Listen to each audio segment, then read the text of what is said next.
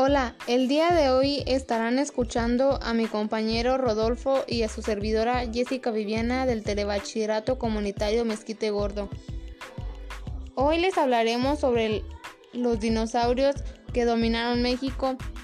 Es interesante saber que desde 1910 han encontrado fósiles de dinosaurios en México y que entre uno de ellos se encontraba uno de más de 20 metros y pesaba aproximadamente 30 toneladas.